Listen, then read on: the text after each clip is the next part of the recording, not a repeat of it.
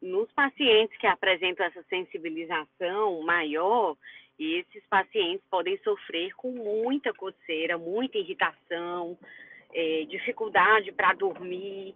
As crianças mais é, jovens podem ter irritabilidade, não, não recusarem a alimentação. Portanto, os pais têm que ficar atentos se isso pode estar afetando a rotina da criança. As medidas mais importantes a serem feitas é o tratamento direcionado pelo especialista, associação com o tratamento tópico ou medicamentos administrados pela via oral, orientados pelo especialista, vão ajudar a controlar esse, esses sintomas de irritação. É, muitas vezes é perguntado se existe risco de inchaço nas vias aéreas superiores ou risco da criança ou do bebê apresentar é, alguma alteração do sistema respiratório pela reação da picada de inseto.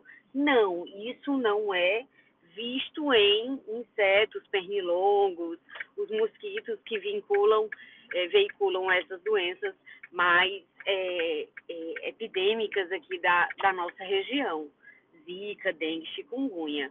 Porém, cada caso ou casos disseminados devem ser acompanhados pelo especialista.